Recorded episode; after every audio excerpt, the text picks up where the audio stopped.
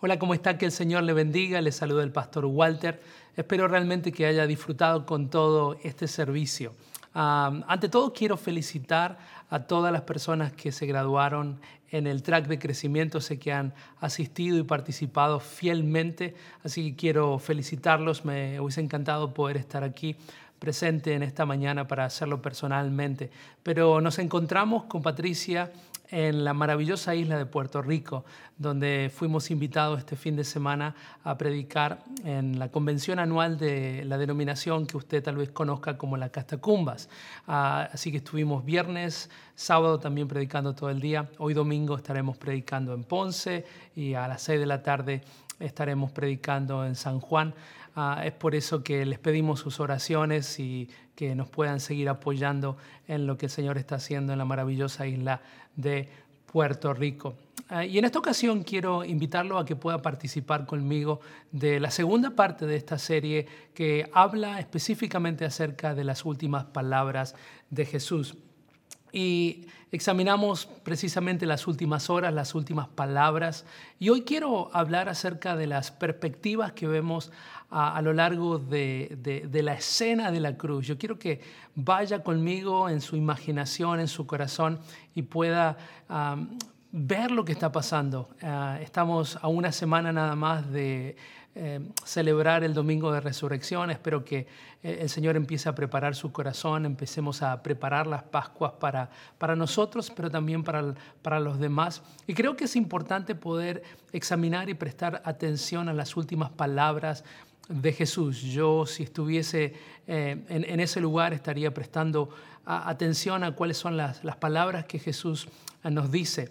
Ah, la semana pasada la pastora habló acerca de las últimas palabras de Jesús y en realidad fue la primera donde dijo, Señor, perdónalos porque no saben lo que hacen. y, y realmente lo que hace las últimas palabras de Jesús es eh, demostrarnos una de las grandes necesidades que tenemos ah, de perdón y es por eso que sé que el Señor se movió de una manera ah, sobrenatural y el Señor eh, tocó los corazones de cada uno de nosotros porque es una necesidad que tenemos de, perdón. Ah, pero la pregunta que quiero hacerle en el día de hoy es si alguna vez se ha preguntado por qué.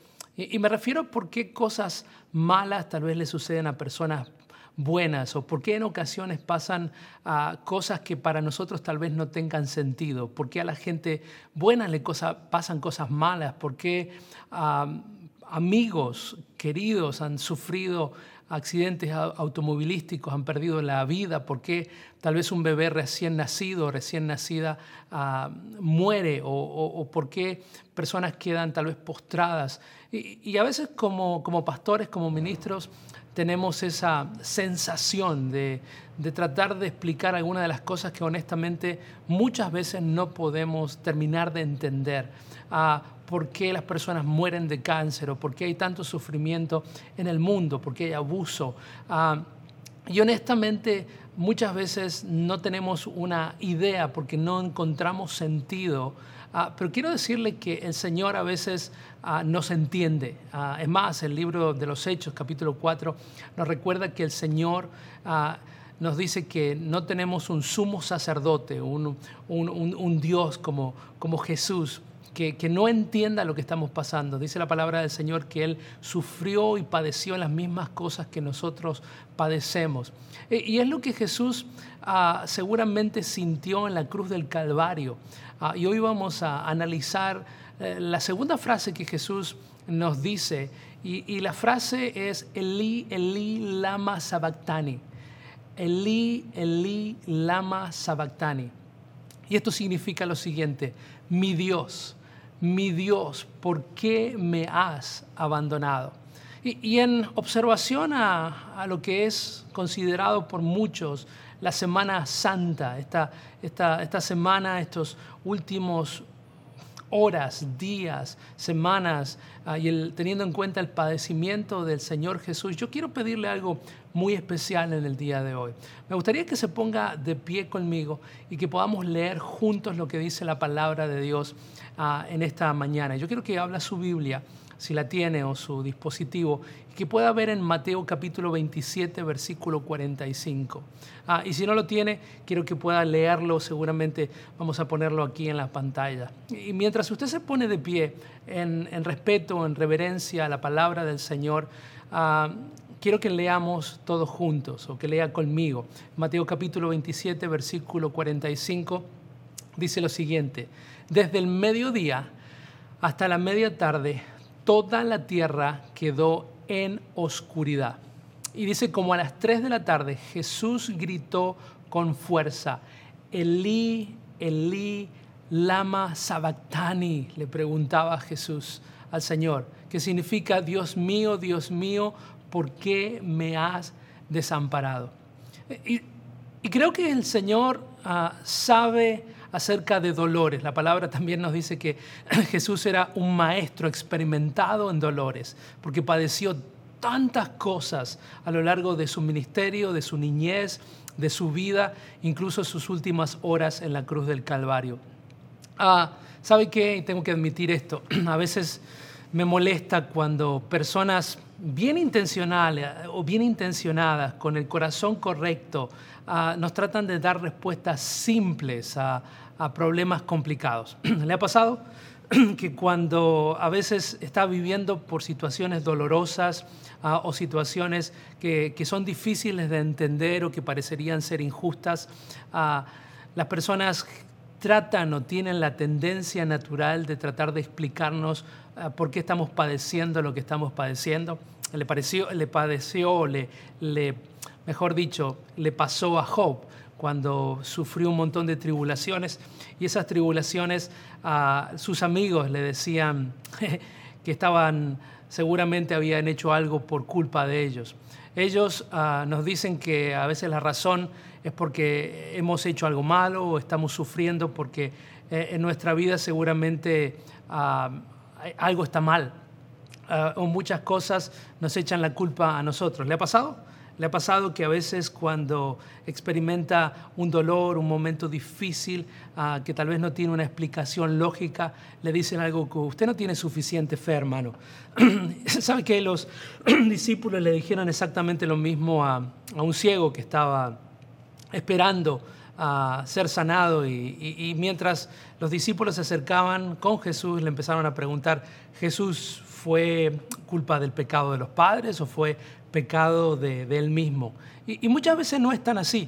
Muchas veces sufrimos calamidades o dolor o, penalidades porque hay, hay muchas razones que no terminamos de entender. Hay otro grupo de personas que, otra vez, muchas veces muy bien intencionales nos dicen algo como seguramente es, es la culpa del enemigo, es, Satanás que está atacando su vida. Y no estoy diciendo que no, pero simplemente a, a veces nos apresuramos a dar diagnósticos de las situaciones que están padeciendo las demás. Muchas veces rápidamente le adjudicamos que esta seguramente es la voluntad de Dios. Ah, y sabe que a veces no es tan claro por qué cosas malas le suceden a personas buenas o por qué ah, distintas situaciones dolorosas de nuestra vida ah, nos están ocurriendo. No sé si es culpa nuestra, no sé si es culpa del enemigo, no sé si es parte de la voluntad permisiva de Dios, pero muchas veces tomamos ese camino y tratamos de, de alguna manera, olvidarnos de, que las cosas tal vez no son tan claras. Y sabe que no se quede con mi palabra, eso es lo que dice la palabra del Señor en 1 Corintios capítulo 13. Si usted tiene su Biblia, seguramente ya está sentado. a capítulo 13, versículo 9 al 12. Ah, dice esto, ah, las profecías y todo lo que ahora conocen, esto es el Nuevo Testamento, es imperfecto, dice. Cuando llegó lo que es perfecto, hablando de Jesús, todo lo demás se acabará. Ahora conoces, dice la palabra de Dios, a Dios de manera no muy clara, como cuando vemos nuestras imágenes reflejadas en un espejo a oscuras, que no se ve muy bien. Pero cuando todo sea perfecto, dice la palabra de Dios, veremos a Dios, dígalo conmigo, cara a cara. Ahora lo conozco de manera imperfecta, ah, dice las escrituras, pero cuando todo sea perfecto, cuando estemos en presencia del Señor, podré conocerlo tan bien como Él me conoce a mí. Qué belleza, ¿verdad? Ah, saber que un día vamos a estar cara a cara con el Señor y vamos a poder entender cosas que tal vez hoy no entendemos y que tenemos la tendencia de tratar de explicar por qué cosas malas o dolorosas le pasan a personas buenas. hoy me gustaría hacer un, intento de poder de, alguna manera poder descubrir con ustedes las distintas perspectivas alrededor de la cruz del Calvario. Sabemos que la muerte y la crucifixión y la resurrección de Jesús fue un evento que cambió la historia de la humanidad. ¿Está de acuerdo conmigo, no? Amén. Y, me gustaría llevarlos y empezar a entender de alguna manera, tal vez con un poquito más de claridad que hace unos años atrás, de entender cuáles son las distintas perspectivas de, la escena de la crucifixión de Jesús. Y, hay distintos grupos de personas ¿eh? en, la crucifixión del Señor. La primera perspectiva que podemos ver es la perspectiva de la gente. Ah, eh, y, había gente, había gente curiosa en la cruz del Calvario. Estaban gente que decía, hoy hemos eh, terminado posiblemente con otro hereje, con otra persona que se llama a sí mismo Dios. Y, pensaban honestamente que habían crucificado a, un, a un, falso profeta. Y, seguramente esas mismas personas que en algún momento aclamaron a Jesús cuando entraba de una manera triunfal a, las puertas de Jerusalén, ah, fueron las mismas personas que gritaban, crucifíquenle, crucifíquenle. Y, esa es la perspectiva también de la gente, de los espectadores. También está la perspectiva de los discípulos, que tenían el corazón destrozado. Estos ah, seguramente decían algo, esto no puede terminar así. Hemos dejado nuestra familia, hemos dejado nuestros trabajos, hemos creído en lo que Jesús nos decía y Jesús está en la cruz a punto de morir y no podemos hacer nada. Estaban asustados, estaban frustrados. Eh, también vemos no tan solo la perspectiva de las personas, la perspectiva de los discípulos, sino también la perspectiva misma de Jesús. Y Jesús clamaba al Señor y decía, Jesús, perdón, Señor, Señor, Dios, ¿por qué me has abandonado? ¿Por qué me has abandonado? Sabe que eh, a lo largo de las escrituras podemos ver cómo Jesús pudo cumplir a una serie innumerable de profecías que detallaban no tan solo lo que iba a pasar, sino con un gran nivel de detalle. Cuando Jesús exclama, ah, eh, Señor, ¿por qué me has abandonado en el momento de, dolor antes de entregar su vida? Ah, me recuerda lo que dice el Salmo 22, versículo 1. Eh, en, referencia a las palabras que Jesús iba a decir en la cruz del Calvario y dice lo siguiente, Salmo 22, versículo 1, dice, Dios mío, Dios mío, a través de las palabras de David, ¿por qué me has abandonado? Lejos estás para salvarme, lejos de mis palabras de lamento. Qué duro, ¿no? No sé si usted se ha sentido en alguna vez en esa misma posición, de que eh, hay un dolor en su vida que usted tal vez no pueda terminar de entender, pero, pero usted se da cuenta o siente que el Señor está demasiado lejos. Y, y Jesús lo entiende porque es un momento exacto como Jesús se sintió cuando estaba entregando su vida. Miremos la vida de Jesús. Satanás trató de matar a Jesús desde su niñez a través de las manos de Herodes. Usted puede a estudiar eh, esa parte de la historia. Jesús era también considerado un profeta sin honor en su propia tierra, en su juventud. Si usted lee las escrituras, se va a dar cuenta que trataron de matarlo, de empujarlo por un barranco. Y puede leerlo esto en Lucas capítulo 4, versículo 29, donde trataron de atentar contra la vida de Jesús para que no cumpliera su propósito. Ah, se decía que Jesús era un glotón, un hereje, que estaba todo el tiempo con personas equivocadas. ¿Sabe que Jesús nunca se quejó del abuso del hombre sobre él? nunca lo vemos en las escrituras quejándose de lo injusto del tratamiento que, su propia creación estaba ejerciendo negativamente en contra del Creador. Ah, pero hay un momento donde Jesús clama y se queja, posiblemente por primera vez, Ah, y era es el momento cuando la presencia del Señor ah, se apartó de él. La palabra nos recuerda que sobre él se depositó todo el pecado del mundo. Y la Biblia nos dice que Dios es santo, Ah, no una vez santo, sino tres veces santo, y que esa misma santidad hizo que el Padre tuviese que mirar para otro lado y tal vez por primera vez en la historia los dos tuvieron que estar ah, totalmente separados.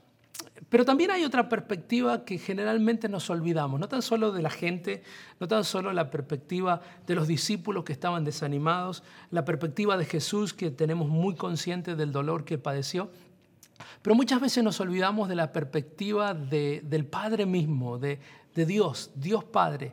Imagínese, tenía el corazón roto, estaba viendo a su propio hijo a sufrir siendo castigado hasta el punto de ser irreconocible. Ah, sabe que a veces tenemos que entender que los caminos del Señor son más altos que nuestros caminos y el Padre sabe acerca de, de la importancia de, dejar que su hijo sufriese por, por el sacrificio supremo que estaba a punto de dar por nosotros. Lo más cercano a, a, lo que tal vez el padre podía sentir en ese momento es cuando a mí por primera vez como padre primerizo me, me, tocó llevar con mi esposa a Melody, que hoy es una ah, jovencita.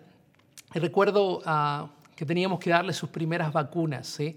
Y, cuando entramos al consultorio médico ah, y la pusimos en la camilla, las enfermeras la rodearon y, la niña estaba sonriendo porque estaba con, con, papá y papá la tenía y vino un hombre malo ah, y, le puso esas vacunas en sus brazos y recuerdo todavía hasta el día de hoy como, como mi hija me miraba la cara como si fueses el mismo Judas, pensando que la había entregado en manos de, su enemigo. Y, y me dio esa mirada como que no podía entender cómo su padre, estando ahí, no podía hacer absolutamente nada por ellas. Y sabe que a veces el Señor nos enseña que, que es una lección que tenemos que aprender. Ah, y como padres a veces nos sentimos ah, impotentes y queremos salir al rescate de nuestros hijos, especialmente cuando los vemos sufrir. Pero imagínense al padre mismo viendo a su hijo torturado en esa cruz, entregando su vida por cada uno de nosotros. Y, pudiendo hacer tal vez algo, no quiso abortar la misión de rescate a todo el mundo. Ah, y es por eso que, ¿por qué Dios se tiene que separar de su hijo? Y sabe que lo tuvo que hacer por, por varias razones. Y me gustaría recordarle la razón por la cual el Señor estaba pidiéndole al Padre que no se separara. No fue por el dolor, no, no, no, no, no, fue por, por, por las espinas sobre sus cabezas, no fue por la burla, fue porque nunca se habían separado de la presencia de su Padre. Pero quiero decirle esto, que la razón por la cual el padre tuvo que separarse momentáneamente de su hijo es porque Jesús cargó con todos nuestros pecados. Sí, esa fue la razón por la cual Jesús tuvo que separarse agónicamente de su Padre por primera vez, porque cargó con todos nuestros pecados. Ah, si usted lo recuerda, segunda de Corintios, capítulo 5, versículo 21, ah, nos, recuerda precisamente ese momento tan tan difícil. Y dice segunda de Corintios 5, versículo 21, dice, Cristo nunca pecó. ¿Cuántos dicen amén? Pero Dios lo trató como si hubiese pecado para declararnos inocentes, dice la palabra, por medio de Cristo. Mi hermano, Jesús se tuvo que separar del Padre, el Padre se tuvo que separar de Jesús para que nosotros hoy pudiésemos ser declarados inocentes gracias al supremo sacrificio que Jesús hizo por nosotros. Sabe que Dios es santo. Dios es tan santo que la Biblia dice que es tres veces santo. Ah, eso lo, sabían nuestros padres de la fe, Abraham, Isaac, Moisés. Ellos eh, eh, temieron por su propia vida cuando estaban delante de la presencia del Señor, cuando, cuando estaban delante de la gloria de Dios. Dice la palabra del Señor que estos padres de la fe, estos héroes de la fe, temieron por sus propias vidas. Cuando Abraham estuvo delante de la presencia del Señor, dijo esto, soy polvo, soy cenizas. Cuando, cuando Job en el Antiguo Testamento ah, eh, estuvo delante de la presencia del Señor, ah, decía, me desprecio a mí mismo delante de la presencia del Señor, soy absolutamente nada. El profeta Isaías ah, dijo esas famosas palabras que todos conocemos y dice, apártate de mí porque soy hombre de labios inmundos. Y, quiero simplemente recordarle esas palabras para recordarle la, la, grandeza del Señor y la santidad del Señor y la importancia de esa separación momentánea que Jesús tuvo que experimentar. La, segunda razón ah, que tenemos que entender que esa separación tuvo que suceder es porque el Hijo fue abandonado para que nosotros fuéramos perdonados. ¡Qué belleza! El Hijo Jesús fue abandonado por el Padre para que nosotros fuésemos perdonados. Gloria a Dios por eso. ¿Cuántos dicen amén? Primera de Pedro capítulo 2 versículo 24 ah, nos recuerda de esta verdad tan importante para la fe cristiana. Y dice, Él mismo en su cuerpo, hablando de Jesús, llevó al madero nuestros pecados para que muramos al pecado y vivamos para la justicia. Por sus heridas, ustedes, mi hermano, han sido sanados. ¿Cuántos dicen amén y gloria a Dios por eso? ¿Sabe que la verdad... Ah, Respecto a las perspectivas de Dios, ah, las encontramos en distintos lugares. Ah, podemos tratar de entender y examinar el corazón y las perspectivas del Señor, pero realmente podemos entender el corazón del Padre en Juan capítulo 3, versículo 16. Y esa es la razón por la cual el Padre mandó al Hijo a, vivir una, una, vida santa, a, morir una, una muerte demasiado dura para mí para describir, pero el corazón del Padre está en Juan capítulo 3, versículo 16. Y, y, dice esto, porque de tal manera amó Dios al mundo, el Padre, que ha dado a su Hijo unigénito, a Jesús, para que todo aquel que en Él cree no se pierda, mas tenga vida eterna. Qué belleza, ¿no? Poder entender que la razón por la cual Jesús clama al Padre, no es necesariamente por el dolor agónico, no es por la burla, no es por, ah, por miedo necesariamente, sino es porque por primera vez el Señor tiene que estar separado momentáneamente de su Padre Celestial para cargar con los pecados del mundo, para poder nosotros recibir esa justificación a través de la fe. Y, mientras nosotros empezamos a entender las distintas perspectivas ah, que, se dieron cita a lo largo de la historia de Jesús, pero especialmente a lo largo de las últimas instantes del ministerio de Jesús en la cruz del Calvario, ah, creo que es importante para nosotros entender ah, tal vez las últimas palabras de Jesús. Y, y yo creo que son relevantes para, para nosotros. ¿Sabe que después que los soldados echaron suerte sobre las ropas de Jesús ah, eh, y, Jesús mismo se tomó el tiempo de asegurar cuál es el bienestar de su propia madre, de, María? Eh, se acercaba realmente el último momento. Y ese momento lo podemos encontrar en Juan capítulo 19, empezando con el versículo 28 al 30. Y, dice esto, dice, después de esto, después de lo que le acabo de mencionar anteriormente, ah, como Jesús sabía que ya todo había terminado y para que se cumplieran nuevamente las escrituras, dijo, tengo sed. Y cuenta Juan que había allí una vasija llena de vinagre, así que empaparon una esponja de vinagre, la pusieron en una caña y, y se la acercaron a la boca. Al probar Jesús el vinagre dijo, todo se ha cumplido, luego inclinó la cabeza y entregó el Espíritu. Y, miren las palabras que Jesús dice, son las últimas palabras de Jesús en la cruz y dice, te leo, todo se ha cumplido.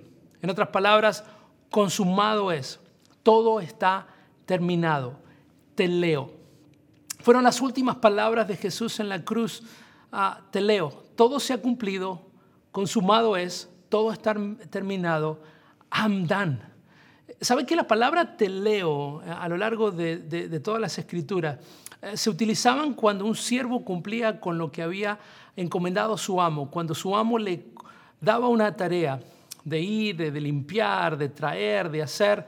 El siervo, una vez que había terminado la tarea que le había encomendado su amo, decía, te leo, I'm done, terminé, cumplido está. Cuando alguien ah, pagaba su cuenta, ah, decía, te leo, ah, estamos a mano, he, cumplido, eh, deuda saldada. Cuando incluso un sacerdote, un pastor, un ministro inspeccionaba las ofrendas antes de ser sacrificadas en el, en el templo. También decía la misma palabra, decía, te leo, está terminado.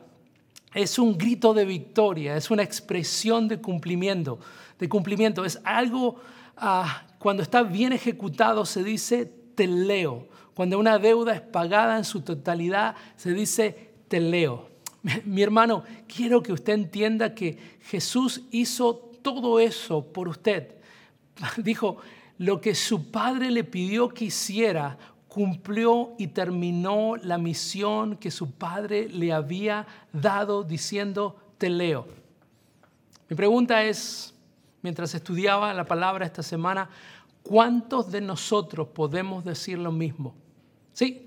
¿Cuántos de nosotros podemos decir las últimas palabras de Jesús para nosotros en nuestra vida, en nuestro ministerio. Señor, te leo, Señor, terminado, Señor, terminé tu asignación para mi vida, para mi familia, para, para mi ministerio.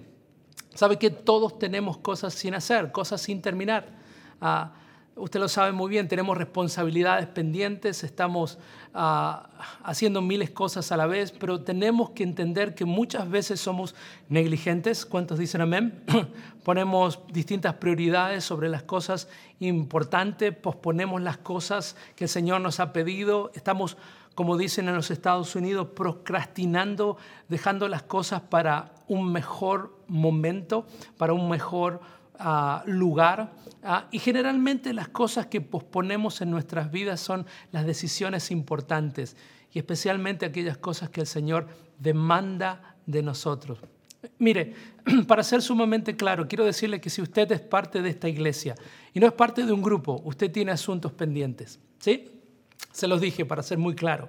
Si usted asiste con regularidad, pero no es miembro todavía, nunca fue al almuerzo de orientación, ah, nunca se hizo parte de esta iglesia oficialmente, usted tiene cuentas pendientes con el Señor. Ah, tal vez si usted es un miembro de esta iglesia, asiste con regularidad ah, y nunca ha servido, quiero que sepa que usted tiene deudas pendientes. Si usted viene, se beneficia de lo que el Señor está haciendo aquí, pero nunca ha hecho un presupuesto, nunca ha puesto al Señor en primer lugar en el área de sus finanzas y ha cumplido lo que la palabra nos dice que tenemos que traer nuestros bienes a la alfolía, a la iglesia local. Usted tiene deudas pendientes con el Señor. Ah, si usted eh, siempre ha querido devolverle al Señor lo que le pertenece al Señor, usted tiene deudas pendientes. Si usted tiene un llamado en su corazón, una misión inconclusa en su vida eh, y nunca ha obedecido a ese llamado, usted tiene una deuda pendiente, simplemente para darle un break, mientras el Espíritu Santo de Dios lo ministra. Quiero que lea conmigo lo que dice Hechos capítulo 20, versículo 24. Dice, sin embargo, considero que mi vida carece de valor para mí mismo, con tal de que termine mi carrera y lleve a cabo el servicio que me ha encomendado. ¿Quién? ¿Quién? El Señor Jesús, que es el que da testimonio del Evangelio de la gracia de Dios.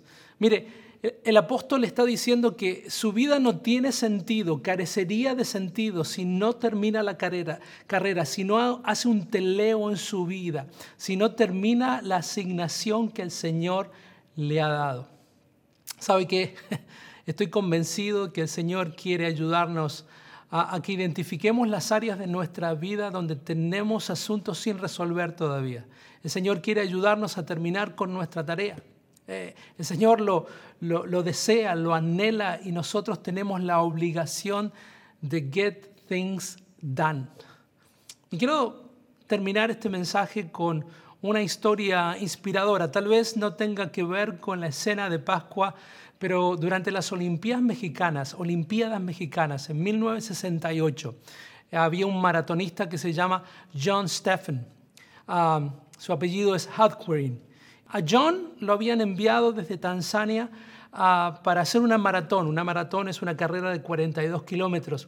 Y por alguna razón extraña ah, se cayó, se rompió su rodilla derecha y se dislocó su hombro y se lastimó de gran manera. Y, y esto es lo que pasó en la historia.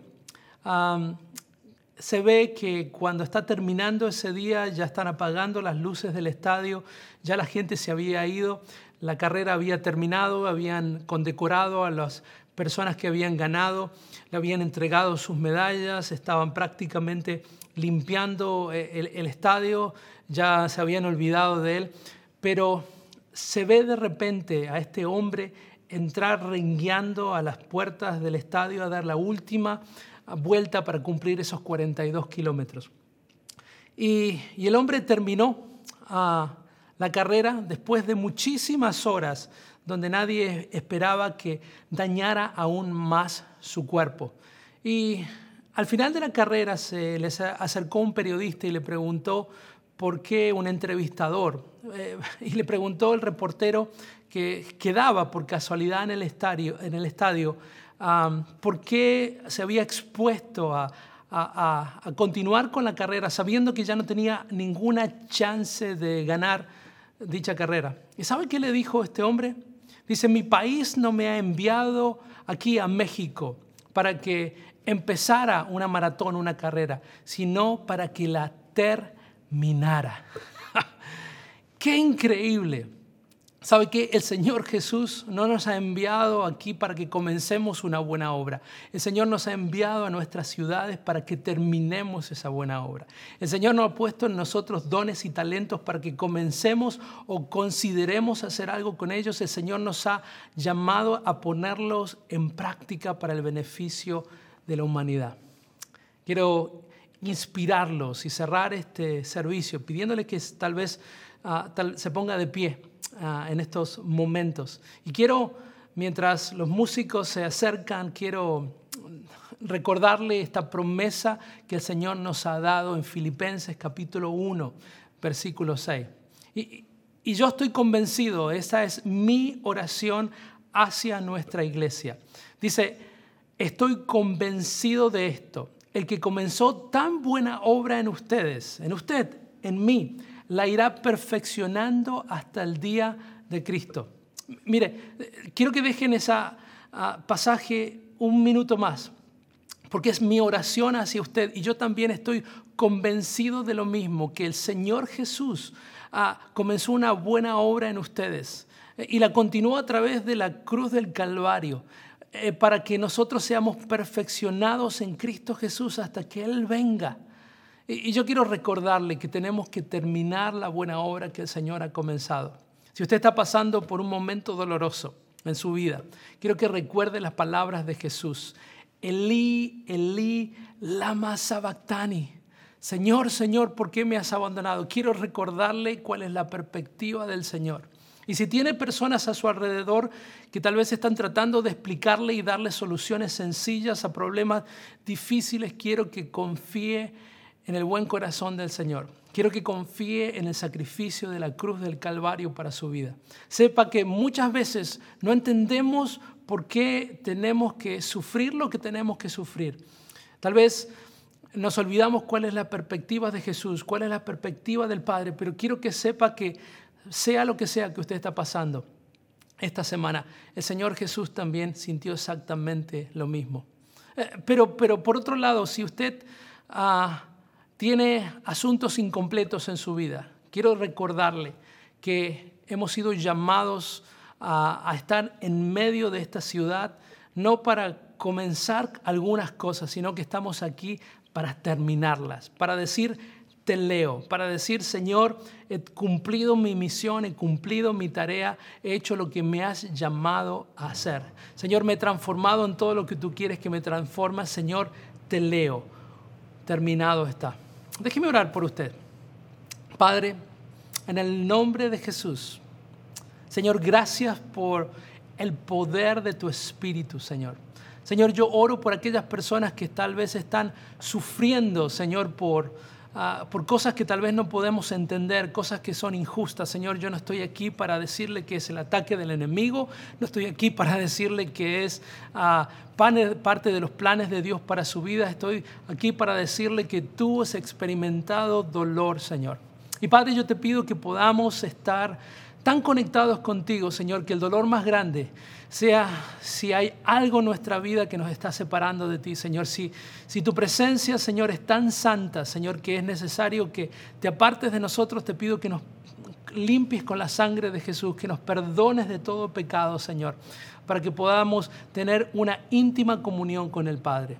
Y Señor, para aquellos que todavía no han terminado la buena carrera, que han abandonado por las lesiones de la vida. Señor, yo te pido que hoy podamos terminar en nosotros, que podamos no dejar más pasar otro día para hacer lo que hemos sido llamados a hacer. Señor, oro que seamos personas que sepamos terminar lo que comenzamos. Señor, esto te lo pido en el nombre del Padre, del Hijo y del Espíritu Santo. Amén. Y amén. Que el Señor le bendiga. ¿Por qué no adoramos juntos una vez más antes de irnos a casa?